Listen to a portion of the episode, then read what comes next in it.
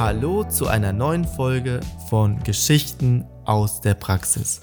Hier sind wieder Erik und Manja und wir heißen euch herzlich willkommen. Hallo, liebe Zuhörer. Heute wollen wir über die ganz junge Generation sprechen, über die Generation Z.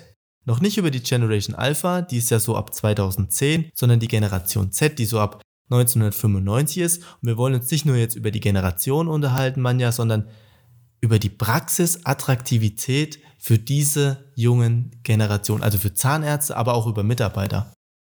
Ganz genau, spannendes Thema. Wir haben bei uns in der Praxis ist die jüngste 17, unser Azubi im zweiten Lehrjahr und die Mitarbeiterin mit der meisten Lebenserfahrung ist 53.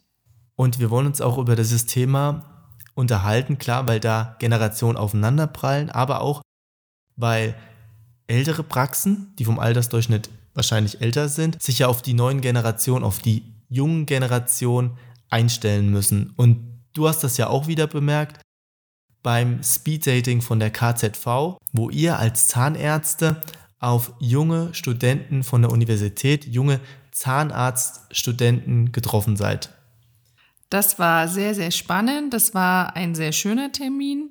In Jena hat er stattgefunden, im Turm, da ist oben ein Restaurant und als wir da damals studiert haben, war das noch ein Studentencafé. Da konnte man für eine Mark Kaffee trinken und hatte einen atemberaubenden Blick.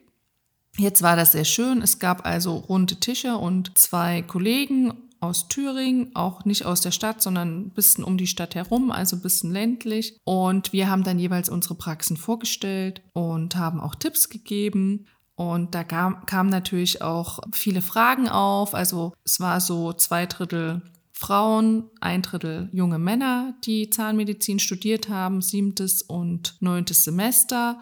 Und ich fand das sehr, sehr spannend. Die Zahnärzte, also die Studierenden, mhm. bestimmt auch sehr. Welche Erwartungen haben Studenten in diesen jungen Generationen an ihr kommendes Berufsleben? Die Erwartungen sind unterschiedlich. Ich denke, sie sind auch sehr im Studium noch gefangen und ich sage, macht euch nicht so viel Gedanken. Arbeitet jetzt erstmal, also konzentriert euch auf euer Studium und nutzt die Möglichkeit, Hospitation zu machen in euren Semesterferien. Das finde ich eine ganz großartige Sache und finde es auch super, dass unsere KZV das gemacht hat. Und zwar gibt es eine Liste Sie können, haben die Studenten bekommen von Praxen in Thüringen, wo sie als Hospitanten willkommen sind. Also die sich Zeit nehmen, die sich darauf einstellen, die ihnen ganz viel zeigen. Und wir haben das mit einer jungen Studentin diesen Sommer schon gemacht. Und dann sage ich, was war denn am besten? Und das ist dann immer lustig, da kommt nicht das Fachliche, natürlich, dass wir nett sind, dass wir ganz viele tolle Geräte haben, sondern es gab tolles Frühstück. Und dann sage ich immer, Essen hält Leib und Seele zusammen. Es sind so mehr die sozialen Skills, dass wir eben sagen, das ist ein Team, wo du wertgeschätzt wirst, wo sich der Mitarbeiter oder die Zahnärztin, der Zahnarzt Zeit nehmen, dir mal was zu zeigen, wo du als Mensch wahrgenommen wirst und wo man einfach gut mit dir umgeht und wo es auch Spaß macht. Es geht nicht nur darum, was zu lernen, sondern es ist eben ein Ort, wo sie sich wohlfühlen wollen. Und da sage ich, nutzt die Gelegenheit und guckt euch einfach mal mindestens drei oder vier Praxen an. Dann bekommt ihr ein gutes Gefühl, auch ob die Praxen ein System haben, wie die Mitarbeiter sind, wie die miteinander umgehen, weil wenn man da eine Woche ist, dann spürt man schon, ob das gute Vibrations sind oder ob die alle nur so tun. Was ich merke, gerade auch aus dem industriellen Bereich kommt, wenn man mit sehr jungen Menschen zusammenarbeitet oder auch hier Bewerbungsgespräche führt, ist ganz oft, dass sich dieser dass sich diese Denkweise von Karriere hin zur Zeit verschoben hat. Also junge Menschen wollen immer mehr Freizeit, wollen nicht 40 Stunden in der Woche arbeiten. Also hier verschiebt sich immer mehr zur Freizeit. Ist das in der Zahn Zahnarztpraxis auch so? Ja, das ist auch so. Also zwei Drittel meiner Mitarbeiterinnen arbeiten auch 30 oder 32 Stunden und es sieht dann so aus, dass die sehr gern eine Vier-Tage-Woche machen, weil sie auch Kinder haben. Bei den Zahnärzten ist das auch so. Die arbeiten in der Regel auch so 32, 35 Stunden. Also äh, wir arbeiten dann also auch halbe Tage und ich finde das sehr sinnvoll bietet das natürlich auch an. Ich selbst bin ja Generation X und ich arbeite viel zu gern, als dass ich nur vier Tage arbeiten möchte. Aber ich merke auch, dass es gut ist, wenn man sechs Stunden arbeitet, dass man da viel mehr Energie hat. Als Chef muss ich natürlich auch immer noch administrative Aufgaben machen und natürlich mir auch Zeit nehmen für meinen Lehrling, für meine Mitarbeiter und auch für die angestellten Zahnärzte oder die Zahnärzte, die frisch von der Uni kommen. Neben den ersten Erwartungen, die die jungen Studenten an der Universität haben, kann ich mir vorstellen, dass der ein oder andere bestimmt auch Ängste mit sich trägt. Wurden zum Beispiel bei den Terminen oder werden dir Ängste, wenn du mit jungen Zahnarztstudenten sprichst, werden dir da Ängste gegenüber offenbart? Ja, es kam eine junge Frau zu mir und die hat mich gefragt, ob ich denn auch Frauen einstelle, weil sie hatten ein Seminar bei einer Versicherung und die Zahnärztin, die dort gesprochen hat, gesagt, dass sie keine Frauen einstellen würde, weil sobald wie eine Zahnärztin schwanger wird, dann kriegt die Berufsverbot und dann ist sie natürlich erstmal raus aus dem Beruf. Das war früher, als ich noch Vorbereitungsassistentin war, nicht so. Ich hatte also meine erste Schwangerschaft war ich angestellt und habe dann auch noch bis zum Mutterschutz gearbeitet. Und dann habe ich gesagt, also ich sehe das nicht so. Ich stelle sehr gern junge Kolleginnen an. Und auch die Männer, die bei mir gearbeitet haben, haben ja auch Erziehungszeiten genommen, also sind auch gerade jung Vater geworden und waren dann halt auch mal acht Wochen nicht da. Und das ist für eine Praxis eine ganz schöne Herausforderung. Man muss auch sagen, es ist schon sinnvoll, wenn man junger Zahnarzt ist, dass man erstmal ein bisschen arbeitet, um Routine zu bekommen. Also man hat ja viele Dinge noch nicht hundertmal gemacht, sondern weniger. Und natürlich darf ich mit der Approbation als Zahnarzt arbeiten. Aber wie gesagt, erst mit der Erfahrung kann ich das richtig gut. Und wenn ich die nicht in den ersten zwei Jahren sammle, dann dauert es natürlich länger. Also wenn ich immer nur 20 Stunden arbeite, dann brauche ich natürlich länger, ehe ich irgendwo Routine bekomme. Und da muss ich dann abschätzen, was mir wichtiger ist. Also dann brauche ich einfach länger, um vielleicht auch mal mich später selbstständig zu machen. Also wie in jedem Berufsfeld Learning by Doing, auch als Zahnarzt oder Zahnärztin.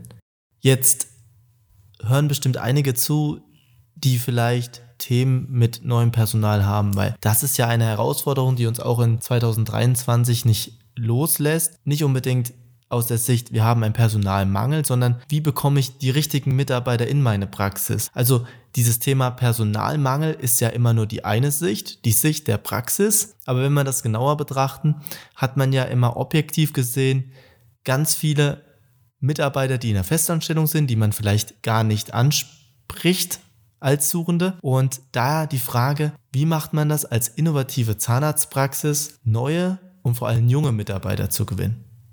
Wie macht ihr das?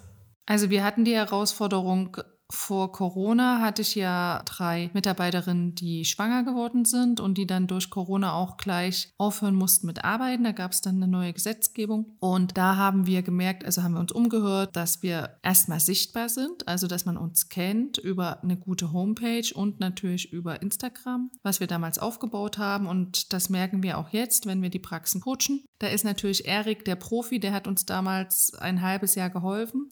Und nach dem halben Jahr haben das zwei Mitarbeiterinnen übernommen, die da richtig Spaß dran haben. Und ich als Chef, ich gebe natürlich den, den Übers mache die Übersicht über den Content. Und da habe ich auch mit den jungen Zahnärztinnen gemerkt, ja, sie habe ich ja schon mal gesehen. Sie haben einen Instagram-Account. Und da habe ich mich sehr gefreut, weil das ist was, was wir natürlich möchten. Wir möchten sichtbar werden. Und das gilt für den Azubi, das gilt für die Mitarbeiterin, die eine neue Stelle sucht. Und das gilt auch für junge Zahnärzte.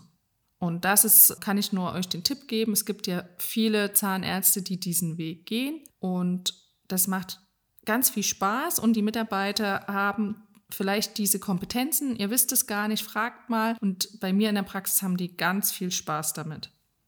Und mit der Sichtbarkeit zeigst du ja oder zeigt ihr ja auch, was alles Tolles in der Praxis stattfindet, weil sonst würde das ja gar nicht sichtbar sein logischerweise. Was aber auch wichtig ist, ist ein guter Onboarding-Prozess, wenn die Mitarbeiter dann kommen. Das merken die ja sofort. Und immer Mitarbeiter sind nicht so, weil sie so sind, sondern weil sie so geführt werden. Also Führungsaufgabe als Chefin, um das Beste aus dem Mitarbeiter rauszuholen, ist auch ganz wichtig. Und da ist das Stichwort auch sich Zeit nehmen. Genau, also wir haben dann ein richtiges Begrüßungspaket. Das ist auch das Feedback, was wir dann bekommen, dass sich die Mitarbeiter da sehr freuen. Wir haben jetzt das auch nochmal befragt Und äh, das Feedback, was wir da bekommen haben, ist, dass sich die Mitarbeiter wünschen, noch länger mitzulaufen. Und wir bekommen im Januar wieder eine neue Mitarbeiterin, die aus einer Praxis kommt, wo die Zahnärztin in Ruhestand geht. Und da haben wir jetzt schon beschlossen, dass wir den Onboarding-Prozess, also das Mitlaufen mit einer erfahrenen Mitarbeiterin, dass wir das verlängern. Dass wir also den, den Einstieg in unsere Praxis mit Geräten, die sie nicht kennt und mit Behandlungsabläufen, die sie nicht kennt, die sie natürlich vorher alle bekommt, aber da ist es auch wieder, äh, wenn ich das mache, ist das was ganz anderes, dass wir uns da noch mehr Zeit nehmen. Und da nehme ich das Feedback auch sehr ernst. Und ich kann immer sagen, das Wichtigste beim Mitarbeiter ist die Auswahl. Also zu gucken, passen wir zusammen?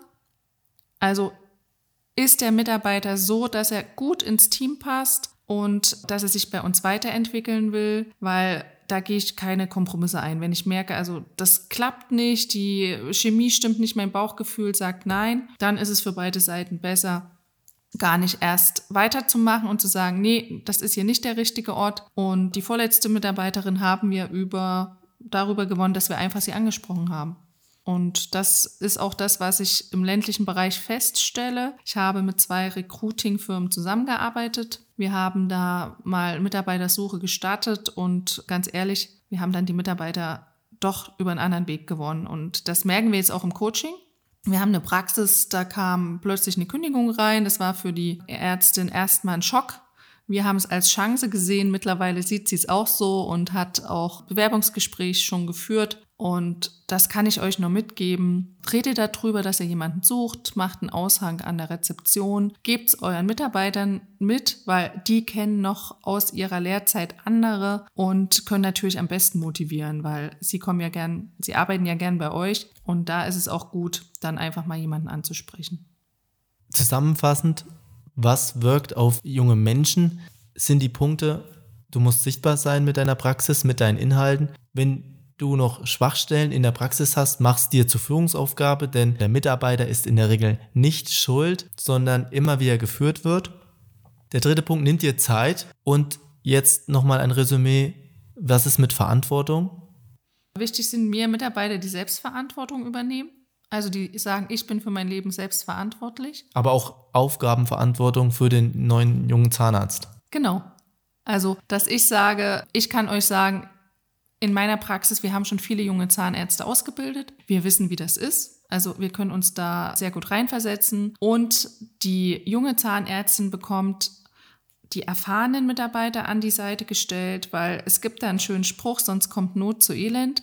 Ne? Wenn keiner weiß, was er wie machen soll, wenn die neue Mitarbeiterin, die nichts weiß, in der Assistenz zum jungen Vorbereitungsassistent kommt, also zum Zahnarzt, der auch neu angefangen hat und keiner weiß dann, wie die Abläufe in der Praxis sind. Das kann nur schief gehen und man kann sich nicht auf den Patienten konzentrieren. Und das machen wir nicht. Und wir arbeiten viel, viel, viel daran, auch an der Kommunikation miteinander zu reden. Und ich habe einen ganz festen Termin die Woche, wo ich Zahnarztbesprechung mache und wo wir wirklich Fälle durchgehen und einfach kollegial das besprechen. Und das ist auch das, was sich viele wünschen, dass man nicht alleine gelassen wird, sondern wie an der Uni ich habe einen Fall, ich weiß nicht genau, was ich machen soll und das wird ihn dann besprechen. Und mir geht es auch so, wenn ich mal einen außergewöhnlichen Fall habe, dann oder im Röntgenbild was sehe, dann nehme ich das natürlich mit und zeige das meiner Kollegin und dann gucken wir uns das an, wie wir dann in der Praxis vorgehen, dass wenn sie den Patienten vielleicht mal auf dem Stuhl hat, weil ich nicht da bin in der Urlaubsvertretung, dass sie also auch immer weiß, okay, das ist hier was Besonderes, wie gehe ich davor.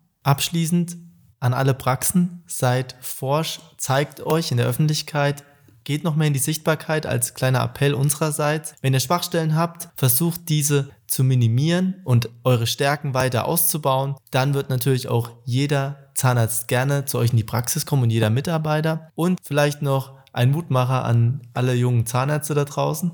Ja, also es ist ein wunderschöner Beruf, das habt ihr sicherlich festgestellt und es wird in Zukunft werden wir gebraucht. Wir werden mehr präventiv arbeiten. Das ist toll. Das ist schon, sehen wir aus der Schweiz. Es wird weniger KS geben. Deswegen spielt die Dentalhygiene eine ganz, ganz große Rolle. Also wir können unsere Patienten viel mehr präventiv begleiten und dann mögen die uns auch viel mehr, weil wir ihnen nicht so sehr wehtun. Und wir werden immer Motivator bleiben, was die Mundgesundheit angeht. Auch ein schönes Schlusswort für alle Patienten. In diesem Sinne, vielen Dank, Manja, für die tollen Inhalte. Wir hören uns in der nächsten Folge. Bis später. Bis dahin.